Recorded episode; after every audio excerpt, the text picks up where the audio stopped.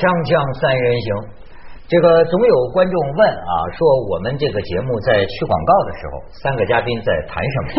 我可以告诉大家，最近我们在运筹的话题呢是广美的婚事。哎，对，没错我们刚刚在帮他安排什么时候。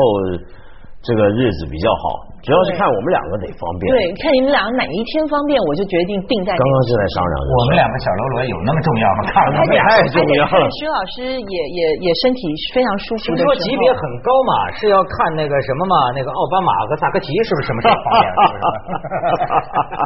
反正将有一个哈，那个是非常这个天上人间，不是不是我的意思，天上人间。哎，不好意思，我我我的意思是。世贸天阶，我我想起那个就很，就是很很很盛大，植入植入广告啊，你植入广告，哎呀，I'm sorry，这不能聊这个，一聊这个真是心脏都破了。咱们 说话都瓢了哈，呃，但是呢，我们今天谈的话题跟这个也有关系，嗯，也有关系。山楂树之恋，嗯，我还没有看，但是呢，他们觉得。这个电影的外围传出来很多消息，嗯，哎，可以从很多地方聊。我我先给你们报道一下啊，在微博上出现一个评选，说对《山楂树之恋》最精辟的评论是什么？世界这么乱，装纯给谁看？哎，这事儿引起很多，因为《山楂树之恋》张艺谋打出来的这个旗号就是最纯的嘛。嗯，还 是有点像过去日本流行这几年不是流行那种纯爱小说、纯爱电影嘛？嗯，但这个书很怪，你记不记得？呃，刚出书的时候，不是好像你都有份推荐吗？我们两个说推荐这书嘛，书后头还印着我们两个名字，写了一句我们说的话。但其实当时我是批评这本书的。你说了什么？我大约记得，就这本书就是操作一个什么纯爱的一个想法，但我当时有点同情，我说在今天这当然在我们看来很荒谬这种纯爱，可是问题就是，假如一个人把性欲控制成这个样子，这也未尝不是一种操作自己的方法。我我我讲的比较复杂，但是问题他是拿一句，我就觉得我们站在称赞他。这个这个事儿就是，你知道吗？现在在中国这么一个社会啊，我就觉得每个人为为了想达到自己的营销啊，我的感觉啊，有时候有点太努了，你知道吗？嗯。太努了，这努就你就你就比如说，这努到一个什么呢？我们朋友之间的关系还怎么做人？他这个都有关系。好比说。你要出一本书，这个书呢大概是我的节目，那么我说我也不反对，但是你可不可以不要把我的名字印在上面，嗯，不要把我的照片印在上面，对吗？因为这书跟我没有关系，等等。那像这样的事情，最后结果就会出来，甚至可能会出来，这书第一版出来，对，没有印你的照片，可是呢，趁你没注意，第二次印刷的时候就把你照片印到封面上，你明白这种事儿？就好比是像他说的《山楂树之恋》也是，那可能就是有有个人有个朋友发个信息问我说：“你对这书怎么看呢？”我我发个短信回去，可是没有人告诉你，你会发现你这个短信登在了书的封面上，你什么时候又成了什么妖风二王子了？不不不，我是大王，我是大王，你明白？就是说。这种事儿吧，我觉得要在香港或者纯法治社会也不会出现，因为那个时候，因为那种地方人们较劲呢，这个很法律的，对吗？广美当然也试过这种事。我今天不是，我还在问文文文道，我说那个如果有人找你写序，你一般怎么处理法？因为我我觉得这两年我有一点点小小的不堪其扰，我本身就不是一个。写写写文章的人，那是我自己都不愿意出书的情况之下，然后就不断的有人来说，哎，你可不可以帮我写个序啊，推荐我一下我的书啊什么的。然后后来我我曾经写过几次之后，就是写那种小序，我还不是做那种主推的那个，就可能只是几句推荐你，你就发现你的那个照片呐，你的名字被大幅度的放大。对。然后然后但是像我我会觉得说，那你可不可以先把书给我看一下啊？书现在正在改印当中，还没有出来，可能没有办法让你看。稿子。所以。都就是他什么都不提供给你，就不应该。所以有的时候我就是硬着头皮，可能写几句祝福，或者是我对于这个人的呃，可能他的看法，或者是说他的专业技巧上面的一些一些东西，然后到最后就变成你强力推荐这个东西。所以到后来我就觉得说，所有写序的，我就一律的就谢绝这样子。这是可以的办法。对，就是你说现在哪还有纯呢？没错。都是揣着明白装糊涂。就这本书的能多占点本身，都不是绝不少占你点便宜，就是这个嘛。就连这本书的这个营销过程都不是太纯。对对啊 虽然这本书讲的是纯，哎，就我不是说我认为这个书不好，我觉得我就看了也受也受感动，对吧？但是呢，咱们说的不是这件事儿，而是你看从这种现象里引申出来的。你比如说冯小刚拍《唐山大地震》，现在你发现有一种就好像是不是在这个物欲横流的社会里啊，越来越多的有一种追求纯感情的这种需要。你比如说，好像召唤那种纯的那种亲情，包又比如说等你一辈子，像这个《山楂树之恋》也是，哎呦，就是你比如说，甚至于这个电影拍的时候都聊出故事来了嘛，选那个角儿啊，这这这个跟我有点关系啊，选那演员跟我们本家也也姓也姓窦啊，也姓窦，都是这窦骁的吗，选那姑娘好像还是我们石家庄的呢，对吗？就你们石家庄姓窦的够纯。你说够纯够纯的，哎，我就是说呀，选的时候不就放出风来吗？就是说找一个清纯的眼神儿。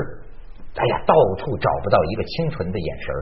但是这个话啊，我倒也不光是因为这个事儿听说，近几年好像不少评论都在这么讲，就说为什么现在啊，尤其是城里的十八九岁的女孩子哈，说是这个这个往往都有一种风尘之色，你看上去都不像是那个年龄的人，这是不是一种老男人的这个失落呢？还是一种什么呢？不是，问题是什么叫做纯？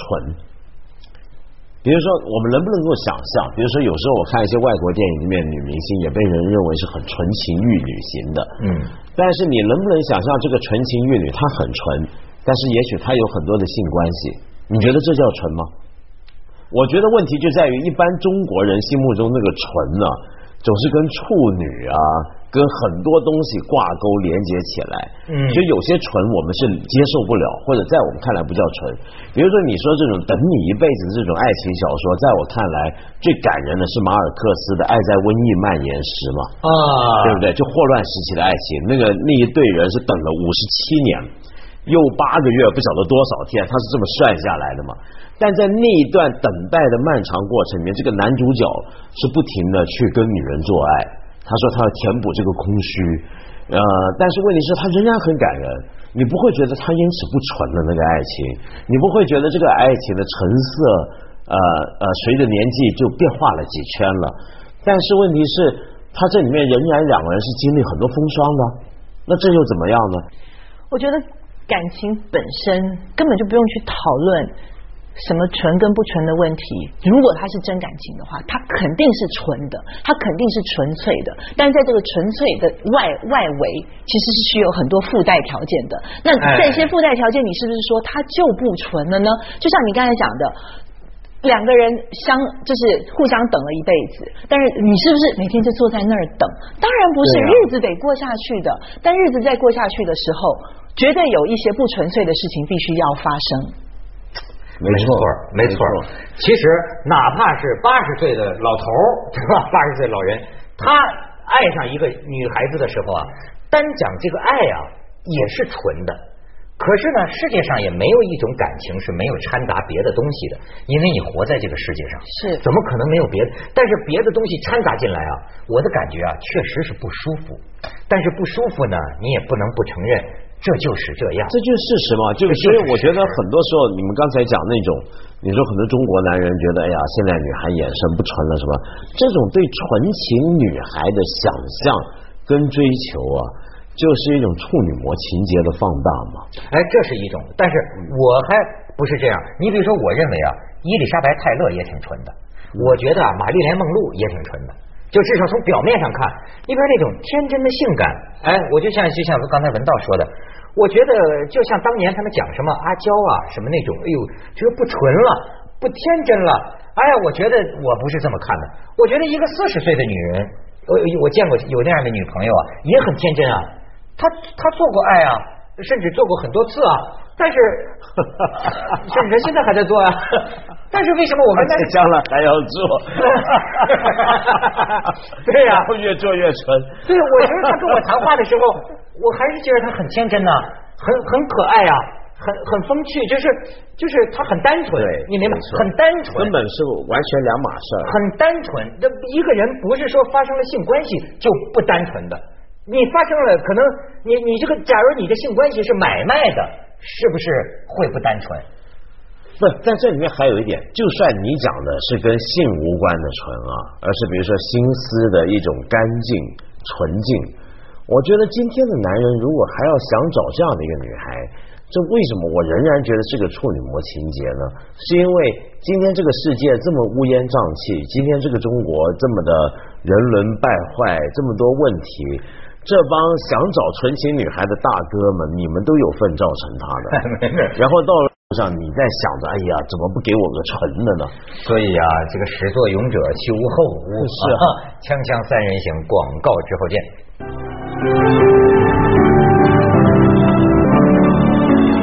哎，广美，你谈谈。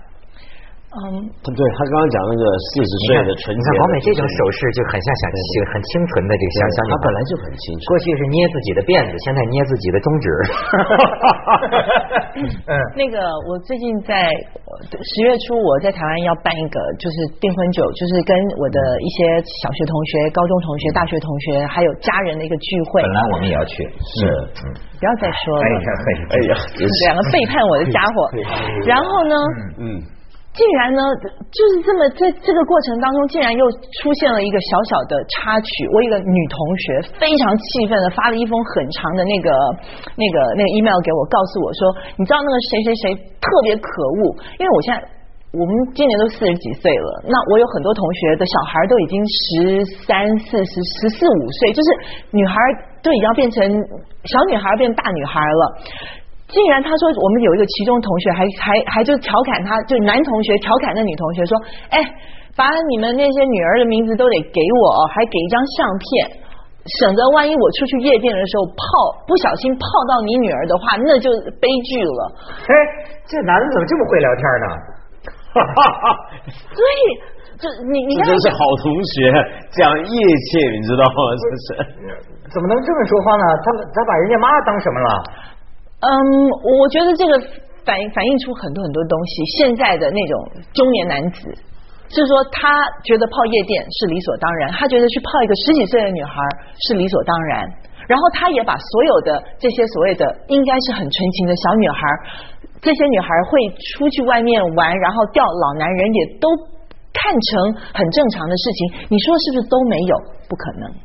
肯定都发生，都存在，但是是不是全民如此？真的不是。所以很多人说什么这个世界乌烟瘴气，这个世界有这么乌烟瘴气吗？没有，我相信还是有很多纯洁跟纯情的东西是在那里，只是你没有看见而已。也，我跟你说，我认识一个算是比较纯的女孩子，大学毕业就要找工作了。你知道啊，我听这个女孩子说了之后，我对我们男人，就是某某些个男人吧。少数男人吧，我觉得很很失望，你知道吗？就是这个女孩子说什么？说你知道吗？现在呃那么多男的都要给我介绍工作，长得比较漂亮。她说每一个给我介绍工作的男的都在追我，知道吗？你知道我听了这个话之后，我就觉得我为我这个同类就觉得这个恶心呐，就是你知道吗？我说就为了就是那那那点事儿，你值当的吗？咱凭个人魅力吧，对吧？凭个人素养，你帮女孩的忙就帮女孩的忙。咱这别的事儿，再说别的事儿，拿这个做做条件，哎呦，凑着我给你找工作，我给你怎么着？这不就是上床那点事儿吗？说穿了，那么就我觉得至于吗？就咱就缺这点吗？你可，你要真这样，哎，我倒佩服那个，你可以拿钱吗？有性工作者呀，还有那个扮那个日本学生妹的，你不是喜欢清纯吗？拿钱买啊！你干就是这样对待一个，所以说你还怎么要求一个女孩子一个纯？她刚刚出校门，她面对社会就是你们这帮男人，你说你让她怎么？不过话说回来啊，就算比如说出现了刚才广美讲的那种，呃，十几岁出去欢场夜店钓老男人或怎么样，那那些女孩难道就不纯吗？就一定的？我觉得也未必的。我在香港有时候我去一些性工作者的一些的组织去给他们讲课或怎么样，那也有一些性工作者很年轻的小女孩过来跟他们聊天，然后讨论问题。你觉得他们其实很可爱，就是是是就是一个很单纯像女学生一样，她只是出来她也会做性工作、性交易，但是其他方面就觉得她就很可爱的一个很纯洁的小女孩。哎，你这个也是个很文明的一个观念，就是是是是是这样，这涉及到对于纯的这个概念的问题。就是说我一个女孩子，对吧？真的我们见过啊，就是说她做这件事情的时候，她在夜店，她是一个面容，咱们说的就是风尘。但是实际上啊，她跟她下了班，她跟她自己的家人，跟她自己的兄弟姐妹在一起的时候，完全判若两人呐。所以你说该该怎么理解？我觉得现在很多女孩啊，她是觉着自己在对付这个社会，或者对付你们成年人的世界吧？是不是说你们这些个男人就是要这个？我要想要到我的东西，我就得跟你们来这个。但是实际上，这种啊，是他对这个社会的一种规则的认识。但是呢，也并不代表好像他真的就变成了一个对风尘女子或者一个心里脏了的一个人。我或许再从反面贡献一个例子啊，就比如说有时候我在大陆会碰到一些女孩、一些学生怎么样，是那种积极上进型的。她积极上进到一个地步啊，她是想尽办法百般讨好上级、老师、教授，然后做先进党员，然后跟着。啊，发现有同学做错什么事儿，思想问题出状况，他去告状。嗯，他去告密，他没有出去做新工作，他非常纯洁，他不谈恋爱，他只讲上进。但是对我来讲，这个恐怕我就不会叫他做纯了。嗯，你懂我意思吧？嗯，就什么叫纯呢？就我我一直想说的就是我们要把纯跟性分开。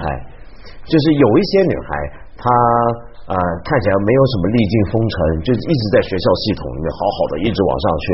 但是你见到他的时候，你会觉得 怎么这个人的心思或者做的事情会是这个样子？是是是是是是是。哎呦，我也能够感觉到。哎，光美你觉得呢？不是，而且我觉得你们一直在讨论的都是一些 可能呃是十几二十岁，什么学校刚出来啊，或者是还还没成年的这种，好是不是只纯？仅仅只限于这样年纪的人，当初不是，对，你就很纯吗？对我我不太你太纯了，纯到纯。本来我都不想说了，这真的啊！你看他纯到自己说出来了，而且不是重点是呢，他们说这部电影，因为我也还没看，他们说是对于这个老中青三代秒杀，秒杀，就是进去之后，就是无论你是。就是已经人到中流成河吧？对啊，对，所以呢，我就觉得其实爱情呢，它真的是宇宙间最大的一个力量，它可以存在在十几岁的那种少男少女，也可以存在存在在那种我们这种中年，或者是甚至于六七十岁的人。我我真的相信是有纯粹的爱情，没错。是当然，呃，我我也相信，而且我认为这是这个这个非常高的，具有非常高的价值和地位。但是呢，你不要以为它会永远在那儿。对，呃，而且一个就是你，咱就说了，世界上大奸大恶之人也会爱上一个人。当然，而且也有人爱他，没错，有人爱他，他还是被妈生出来，还是从小也也是从小没错，就这么喝母奶大的，没错。所以他们有人说嘛，爱情其实不是属于你的，是上帝的礼物嘛。就这个小玩意儿射箭呢，啪一下，丘比特，你丘比特，你被射中了，你知道吗？你一下子中箭了的时候啊，你的那个东西是很纯的，没有别的。你可能啊离开了这个，你到那儿你还是跟人算计去。但是你在你爱上人的这个爱的这个过程中啊，他这个是是是好的。可是你要说永远会这样吗？哎，上帝的礼物，上帝随时能收回去，没了也就真没了，一点办法都没有。而且我觉得有时候是你的那个所谓的态度，还有你执行。这个所谓纯爱的那个那个方式，呃，前段时间不是有一个那个《非诚勿扰》一个女孩叫马诺，还是说什么，说了一句话说，北京女啊，她说我宁可在宝马里哭泣，我也不愿意在自行车上欢笑。所以呢，我会觉得其实是不是有宝马车的爱情就不纯粹了呢？其实不是，我觉得对我来讲，对，没错。我愿意，我我我我要，我不但要在自行车的后面欢笑，我也要在宝马车里面，我还要在，我也还是要欢笑，因为我觉得，就说怎么说，我要靠我自己的能力在宝马车里面欢笑，但是我还要找到一个愿意骑着自行车陪我一起欢笑的男人。哎我觉得这个东西还是这有宝马车，并不代表你的爱情就会不纯粹了。没错，没错当然没错没错，这说的太好了。你看现在这个广美啊，还有我们子墨呀、歌辉啊，他们的爱情都非常纯粹，是吧？虽然他们都坐宝马车里头欢笑，对对对，都是我们羡慕的、赞美的。锵锵三人行，广告之后见。说到底，这是没办法，你知道吗？我觉得啊，这个就是条件好，这个生物的规律是哪儿都逃不了的。条件好的女的总是能找条件更好的男的。什么叫条件好啊？那最好爱情事业双丰收啊，什么都好啊，那就是条件，这就是也也有个指标的嘛。换一个角度来谈纯这个事啊，我们一直谈纯的讲纯情的爱情，纯的，然后刚刚还讲纯情的女孩，好像很少去讨论纯情的男孩，是不是？从来就没有过。所以我觉得这是不是很有意思？就是说，男人总在想着说，哎呀，这个女孩好清纯啊，但是是不是男人就不需要纯？对，没错，就是说反过来讲，假如有个男孩很清纯，大家会怎么看？我告诉你，文道，嗯文道提出了一个石破天惊的概念，中国人这些老棺材瓤子的观念，真是应该改变改变。比如说，徐志摩，我认为很纯，对他是个郁达夫纯情男我认为也很纯。对你不要以为啊，好像搞女人的男人他就不纯，或者说喜欢女人的男人，甚至像太纯情甚至像郁达夫写这个性苦闷的男人，嗯我们就会认为这种男人。什么花花公子啊，唐伯虎啊，就认为他不纯吗？唐伯虎很纯的，你看他画那画，对，而且我觉得你现在自己为自己平反吧？哎，你怎么知道？不过话说，你看郁达夫啊，我觉得他真的是纯，嗯他纯到连自己自足啊、自卫啊、打飞机啊，他都写出来。对这这并不表示其他作家不打飞机，周作人也会打过飞机，鲁迅也打过飞机，但他们不写。没错，对不对没错，就是一个人他可以心思透明到一个程度，对，这不也是一种纯吗？没错。对呀、对男人的审美观念，哎，我小时候看过一个，哎，哎广美你可以谈谈，他他纯，那不是你找的那个，啊 啊我已经没纯，他纯。他非常纯，他非常没有任何不良嗜好，就是偶尔抽点烟。我觉得已经不是什么，就是当你发现爱情出现的时候，你会不顾一切的，你会发现原来什么都不重要了的时候，那个时候那个爱情是真的很纯粹的。我我们转话题吧。没有，就是 对你觉得冲和尚聊这个有点没劲是吧？不是，因为我真的觉得，就是我们有时候讲纯呢、太多的社会的旗舰在里面。我们一讲纯，比如说讲爱情，就觉得纯好像还同时要跟持久放在一起，哎，觉得爱情总是要一辈子的才叫纯，但不一定，纯可以是一刹那很纯，也可以是纯啊对啊，对能不能呢？瞬间刹那永恒啊！